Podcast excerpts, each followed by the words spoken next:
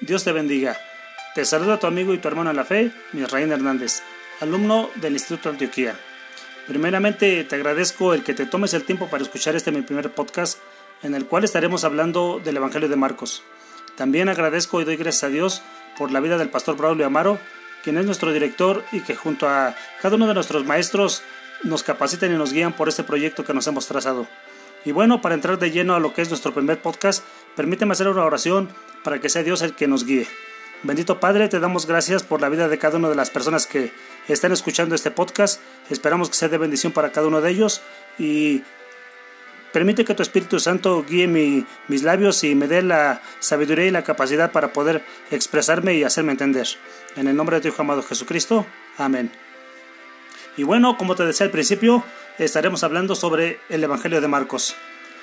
Quisiera iniciar este podcast diciéndote que Marcos es el segundo libro de los cuatro Evangelios y es el más corto de los cuatro, con apenas 16 capítulos. Pero veamos por qué, por qué se les dice evangelios o qué son los evangelios, por qué se les denomina evangelios a estos cuatro escritos del Nuevo Testamento.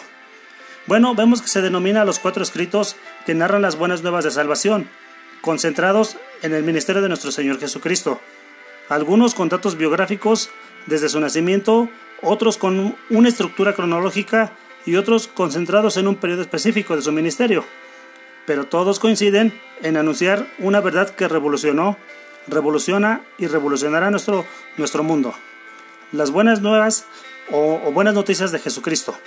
La palabra evangelio, que quiere decir feliz mensaje o buena noticia, se emplea en los libros del Nuevo Testamento para indicar la buena nueva de la salvación traída por Jesús al mundo. También vemos que esta salvación consiste en la liberación del pecado y en la administración de la gracia santificante, que hace al hombre hijo de Dios y heredero del cielo. También déjame decirte que los cuatro evangelios no son historias de la vida de Cristo ni biografías, más bien son retratos de la persona y relatos de la obra del Mesías prometido de antaño, Rey de Israel y Salvador del mundo. Vemos que, como retratos, presentan cuatro poses distintas de una personalidad única. Mateo, por el Espíritu Santo, presenta a Cristo como Rey. Marcos, como siervo. Lucas lo presenta como hombre y Juan como Dios. Y bueno, ya que vimos qué, qué son los evangelios o por qué se les dice evangelios, vamos a entrar de lleno a lo que es el Evangelio de Marcos. Hablando del, eh, escritor de, de este Evangelio, vemos que dice la tradición que Juan Marcos quien fue llevado al Señor por el apóstol Pedro, escribió este Evangelio, empleando los sermones de Pedro como su principal fuente. Así, Marcos nos permite ver a Jesús a través de los ojos de Pedro. Que Marcos sea el autor de este Evangelio, lo menciona Papias en 135 después de Cristo, así como Justino mártir en alrededor de 150 años después de Cristo, como asimismo Clemente de Alejandría e Irineo algo más tarde. Al igual que Lucas, Marcos no fue un apóstol, como lo fueron Mateo y Juan. Y veamos o continuamos en el aspecto de las fechas. Vemos que los escritores de los primeros días en la iglesia dicen que Marcos, siendo discípulo de Pedro, escribió su evangelio mientras se encontraba en Roma. De ahí que deba ubicarse su fecha entre los años 64 y 68 después de Cristo. Vemos que la crítica lo tiene por el primero de los evangelios. Se ha estimado que contiene alrededor del 93% del material de los tres evangelios sinópticos que tienen en común, que son Mateo, Marcos y Lucas. Muchos eruditos concuerdan en que Mateo y Lucas tomaron como base a Marcos. Y bueno, continuando con los, los destinatarios de este evangelio, vemos que eran cristianos gentiles romanos, como se indica en el relato del evangelio, en base a las siguientes pruebas internas. Por decir una, el retrato que hace Marcos de Jesús como hombre de acción, lo que concuerda o concordaba con la mentalidad romana. También vemos su frecuente transliteración en lugar de traducción de palabras latinas, como lo vemos en denarios en Marcos 12:15 o pretorio en Marcos 15:16. También vemos la escasez de citas del Antiguo Testamento las cuales eran desconocidas por ellos de manera general. Su explicación de términos y costumbres de los judíos, así como su omisión de parábolas con sentido principalmente para los judíos como, por mencionar algunas, la del, la del buen samaritano, la del fariseo y el publicano. Y déjame continuar diciéndote que en el aspecto de los propósitos de este Evangelio, este es el más conciso de los cuatro Evangelios. Es una narración de acción y dinamismo, apareciendo más de 40 veces las formas, luego, prontamente, inmediatamente y enseguida. Presenta a Jesús en acción más bien que hablando. Está orientado no a los judíos como es el caso de Mateo, sino al mundo romano, donde una semblanza de Jesús como el poderoso Hijo de Dios, cuya palabra era, era ley, tanto para el mundo natural como, para, como para el mundo sobrenatural. Lo paradójico es que este poderoso Hijo de Dios es siervo del hombre, Salvador Redentor, como lo vemos en Marcos 10:45. Y pues, continuando, déjame mencionarte por lo menos al menos tres rasgos singulares de este Evangelio de Marcos. Vemos que tanto Isaías como Marcos presentan a Cristo como el Salvador de Dios, perdón, como el siervo de Dios. Marcos y Mateo presentan a Jesús como víctima en la cruz, mientras que Lucas y Juan lo presentan como vencedor en la cruz. Marcos y Juan ambos destacan el poder de Cristo al hacer milagros. Y pues déjame mencionarte, por decir tres, tres personas eh, a recordar en este Evangelio.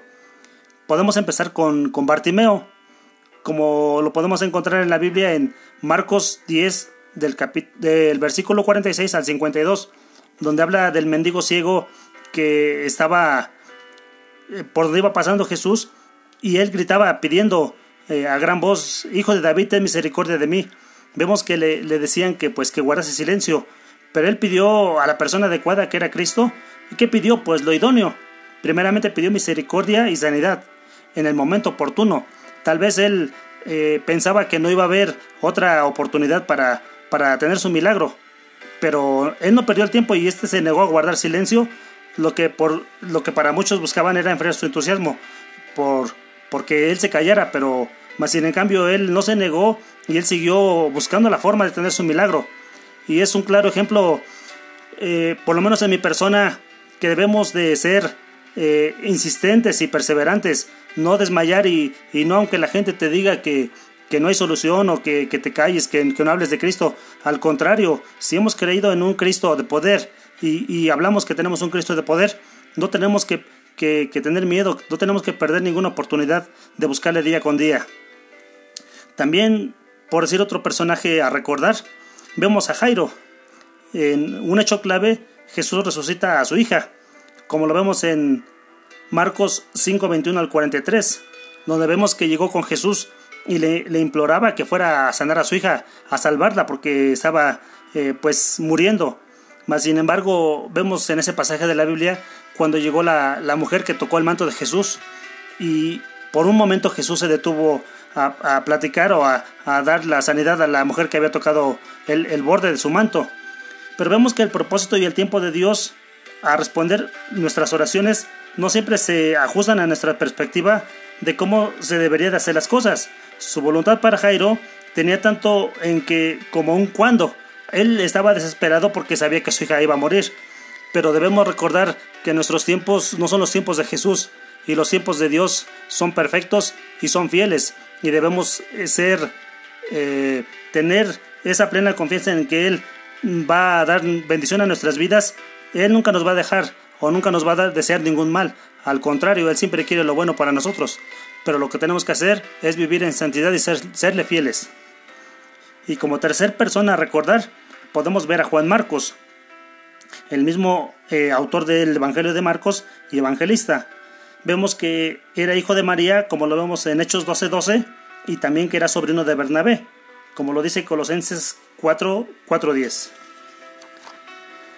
Y bueno, déjame mencionarte algunas enseñanzas importantes de Marcos, como fue la elección de los 12, los 12 discípulos. Podemos ver en primer lugar a Pedro. El, Pedro. el nombre de Pedro significa piedra. Era casado, aunque oriundo de Bethsaida, vivía en Capernaum y era pescador en sociedad con Santiago y Juan. Era una extraña combinación de timidez y coraje, impulsibilidad y temeridad. Sin embargo, su trato con el siervo se produjo o le produjo en él un refinamiento en su carácter, transformándolo en un cristiano sobresaliente. También podemos ver a Jacob, hermano de Juan, y ambos apodados Boaneggers, que quiere decir hijos del trueno. Ellos juntamente con su padre Zebedeo eran socios en una empresa, en una empresa pesquera, de la que también participaban los hermanos, los hermanos Simón Pedro y Andrés. Jacobo fue martirizado en tiempos de Herodes, Hechos 12.2. También podemos ver ahí que aparece Juan en los discípulos, junto con Andrés, uno de los primeros conversores del servicio. Eh, el que condujo a Cristo a su hermano Pedro. También podemos ver a Felipe con Pedro y Andrés, procedían de Bethsaida, población lacustre de Capernaum. Vemos que Felipe llevó a Natanael a Cristo.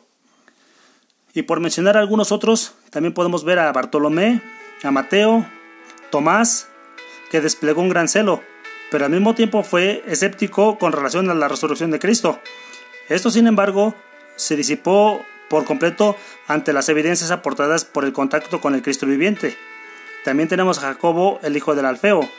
Hay quienes relacionan a Jacobo, en hebreo Lacobos, con el Jacobo del primer concilio de la iglesia y escritor de la epístola de Santiago. Se llamaba Jacobo el menor, evidentemente porque era de estatura más baja que Jacobo, hijo de Zebedeo. También tenemos a Tadeo, que en la forma griega es Teudas y se apellidaba Leveo. Lucas le llamaba Judas en Lucas y en Hechos. También tenemos a Simón de Cananita, el celote, anteriormente miembro de una secta judía ultranacionalista. Mateo, el publicano, presentaba el extremo opuesto. Es, es interesante observar que Jesús eligió a los hombres de tan diversos géneros u orígenes. También vemos que no puede faltar Judas Iscariote. Judas es la forma de Judá, de Judá. Era la oveja negra de los doce, avaro, codicioso, ambicioso, apto para negar al Señor cuando vio que fracasaron sus esperanzas para o de llegar a ocupar una buena posición en el reino. Y bueno, pues continuando con este Evangelio de Marcos, quisiera abordar pues brevemente algo de lo que habla este Evangelio sobre el aspecto de la demonología. Vamos a ver qué es demonología es, es un estudio acerca de la naturaleza y de las cualidades de los demonios. El origen etimológico de la palabra demonología la encontramos en el griego y más exactamente en la unión de dos palabras, daimon, demonio, logia, ciencia. De esa manera eh, determinamos que la demonología es la ciencia que estudia la naturaleza y las, cualidades que tiene el, el, demonio. Pero vemos qué son los demonios. Vemos que los demonios son ángeles caídos también son espíritus inmundos y espíritus malignos, como lo dice Marcos 1, 23, lo cual nos dice así en el nombre de Jesús. Pero había en la sinagoga de ellos un hombre con espíritu inmundo que dio voces. También vemos en Marcos 5, 1 y 2, donde nos dice, vinieron del otro lado del mar a la región de los Gadarenos, y cuando salió de la tierra, perdón, cuando salió de la barca, Enseguida vino a su encuentro de los sepulcros un hombre con un espíritu inmundo. Vemos que eran espíritus inmundos o son espíritus inmundos y malignos. También en Mateo 25, 41 dice que son ángeles caídos. Pero ya que vemos qué son los demonios, veamos cómo operan. Vemos que, ellos operan, como dice Marcos 1, 5, 1 al 5, se introducen en las personas, a las cuales les cambian su personalidad. También vemos que por propia voluntad hablan o actúan para intermedio de sus víctimas o por intermedio de sus víctimas, como lo dice Marcos 5, 6 al 7. También vemos que actúan con espíritus de adivinación, como lo podemos ver en 1 Samuel 28, 7 al 9. Son eh, eh, espíritus inmundos que, que se introducen en las personas y hacen que pierdan la noción y actúan de, de forma errática haciendo que la gente que se le introducen haga cosas que pues no agradan a Dios. Pero siempre para toda cosa mala, siempre hay una respuesta de Dios favorable. Veamos cómo se expulsan los demonios. Vemos que se expulsan con autoridad, como nos dice Marcos 1, 21 al 28. También se expulsan con fe, con santidad y también con ayuno y oración, como dice Mateo 17, 14 al 21. Vemos que ningún arma, ningún artimaña del enemigo puede perseverar porque tenemos a un Dios de poder.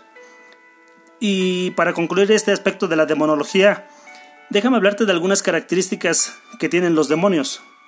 Vemos que los demonios pueden trastornar el juicio y el cuerpo de las personas. Por ejemplo, Mateo 12, 22.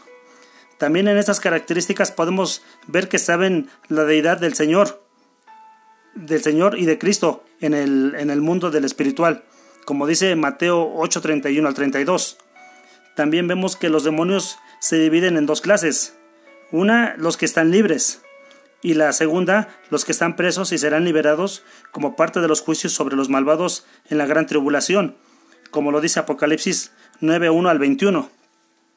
Y en cuarta característica, vemos que tienen una notable injerencia en el gobierno del sistema mundial satánico, como lo dice Daniel 10.13 y 1 de Timoteo 4.1 al 3 y Efesios 6.12. Y bueno, con eso concluimos lo que es la demonología o, lo que habla el Evangelio de Marcos sobre los demonios, en el aspecto de la demonología. Y pues, para continuar, vemos que Marcos da respuesta a algunas preguntas importantes acerca de Jesús, tales como eh, cómo cumple Jesús las profecías de las escrituras judías en el Antiguo Testamento. También vemos de qué manera Jesús es el Hijo de Dios y cómo sería visto en el futuro como el Hijo del Hombre. También Marcos da respuesta a la pregunta de cómo y por qué murió Jesús, cómo volverá. También cómo divide o cómo, perdón, cómo debe vivir el nuevo pueblo de Dios. ¿Cómo, ¿Cómo, debemos vivir nosotros que somos el nuevo pueblo de Dios? Estas respuestas las podemos encontrar en el Evangelio de Marcos. Y bueno, déjame decirte que Marcos está organizado en varias partes del Evangelio. Jesús le recuerda a diferentes personas y aún a los demonios que no le dijeran a, nadie acerca de que él era o de que él o lo que él había hecho en ellos, de quién era él. Finalmente, como sabemos que Marcos fue dirigido a los romanos, vemos que un oficial romano identifica a Jesús como él, como el Hijo de Dios, tal como Marcos lo describe en el primer versículo de su Evangelio. Esto hace que el Evangelio parezca un poco más de leer como un misterio.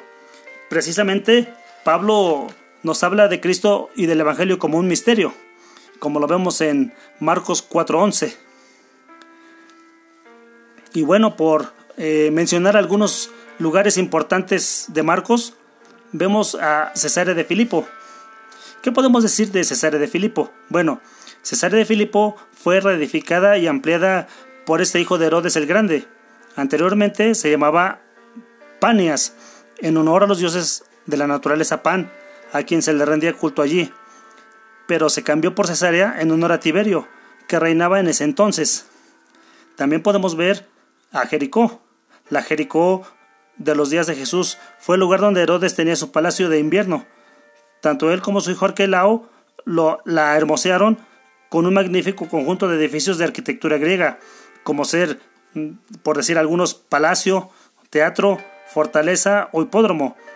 En excavaciones efectuadas a partir de, 1950, se han hallado ruinas en Tulum Abu, a un kilómetro y medio del oriente, al oriente de la ciudad actual.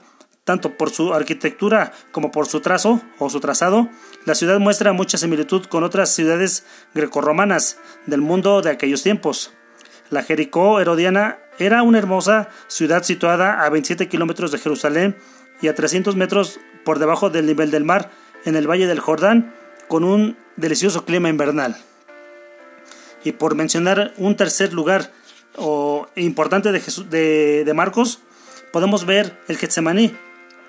En las inmediaciones del camino que en la actualidad unen a Jerusalén con Betania, en la parte de arriba, la tradición señala cuatro sitios como el lugar de la agonía de Jesús, todos ellos con seculares olivos, no hay seguridad sobre ninguno de ellos, el Señor estuvo orando en medio de su angustia en alguna parte del Monte de los Olivos. Se supone que Getsemaní quiere decir lugar de aceite, pero Jerónimo lo relaciona con el hebreo Getsemaní, valle de aceites o valle fértil.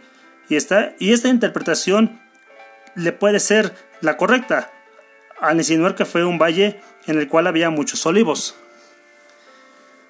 Y bueno, vemos que, veamos que, habla el Evangelio de Marcos acerca de la pesca y de los peces, porque me, intriga por qué, por qué se menciona la pesca mucho y, muchos de los discípulos eran pescadores y, pues vaya, pescaban peces, valga la redundancia. Bueno, en el tiempo que vivió Jesús, la mayoría de la, la mayor parte de la pesca en Palestina se hacía en el lago de Galilea. Los judíos no tenían mucho acceso a los puertos del mar, del mar Mediterráneo, ya que estos eran controlados por los países vecinos poco amigables. Los peces más comunes en el lago de Galilea eran la carpa y el pez gato, la ley de Moisés permitía que se comieran peces que tuvieran aletas y escamas. Como el pez gato no tenía escamas, como el tiburón o la anguila, no podían servir de alimento para los judíos. Es probable, es probable que también se importaran peces de Tiro y Sidón, donde los, los sacaban y los alaban. Cuando Dios renueve la, la creación, el mar salado, el mar muerto, será de aguas dulces, y éste llevará, se llenará de vida y de peces. Algunos de los seguidores de Jesús eran de Galilea. Jesús les dijo, al seguirlo, que Él los haría pescadores de hombres y no de peces. Marcos 1, 16 y 17. Cuando Jesús la alimentó a la multitud, los seguían, que lo seguía, Él los alimentó con panes y peces, como dice Marcos 6, 30 al 44. Jesús utilizó la pesca para mostrar a sus discípulos los resultantes sorprendentes que se pueden esperar si se tiene fe en Él y si se comparten las buenas noticias con los demás. La red que los apóstoles echaron al lago se llenó tanto de, tantos peces que se rompía la red y no podía subirla, no la podían subir al, bote, como dice Lucas 5 al 6. No fue el mismo caso al finalizar el ministerio y dejar indicaciones al nuevo grupo, la red no se rompía. Juan 21 11. Y para concluir, podemos ver en este Evangelio que nos habla del misterio del Nuevo Testamento. Primero, en los Evangelios sinópticos la palabra misterio se relaciona con el entendimiento espiritual que proviene de las palabras de Jesús. También vemos que Pablo lo utiliza en diferentes formas. Un parcial endurecimiento de Israel permite que los gentiles fuesen incluidos como un mecanismo para que los judíos acepten a Jesús como el Cristo de la profecía. En el Apocalipsis, Juan, en el Apocalipsis de Juan se utiliza para el significado de los símbolos apocalípticos del autor. Estos son las verdades que el ser humano no puede descubrir. Deben ser reveladas por Dios. Estos vistazos son fundamentales para que o para un verdadero entendimiento del plan eterno de Dios para la redención de toda la gente. Génesis 3:15. Y bueno, amigo, hermano que me estás escuchando, quisiera yo agradecerte por tomarte este tiempo para escuchar este breve esta breve explicación sobre el Evangelio de Juan. Te recuerdo que Juan es el segundo libro de el grupo de cuatro libros de, que se les denomina Evangelios, que están en el Nuevo Testamento, que son Mateo, Marcos, Lucas y Juan, y que es el más corto con apenas 16 capítulos. Doy gracias a Dios por tu vida y Quisiera concluir este episodio dando gracias a Dios por darnos la oportunidad de eh, tener esta charla de, pues, para mí en lo especial fue de edificación y espero que para ti haya sido de edificación y puedas sacar alguna, algunos datos de esto que hemos hablado. Bendito Padre, te damos gracias porque has permitido que tu Espíritu Santo guíe mis labios, porque tu Espíritu Santo ha confortado mi vida y me ha dado la facilidad de poder expresarme y porque he podido concluir con este trabajo, con esta encomienda, Padre. Te damos gracias, bendecimos la vida de cada uno de tus hijos que se ha tomado el tiempo para, para poder escuchar y poder estar un rato aquí con tu servidor. Te damos gracias, Padre, en el nombre de tu Hijo amado Jesucristo. Y pues no, no me gustaría concluir No sin antes agradecer a cada uno de mis compañeros del Instituto Antioquía por su amistad, por su buena deferencia con su servidor día con día en las clases y por cada uno de los maestros que día con día se toman el tiempo para guiarnos y capacitarnos en esta encomienda que nos hemos trazado, esperando que sea la voluntad de Dios. Dios te bendiga y muy bonita tarde.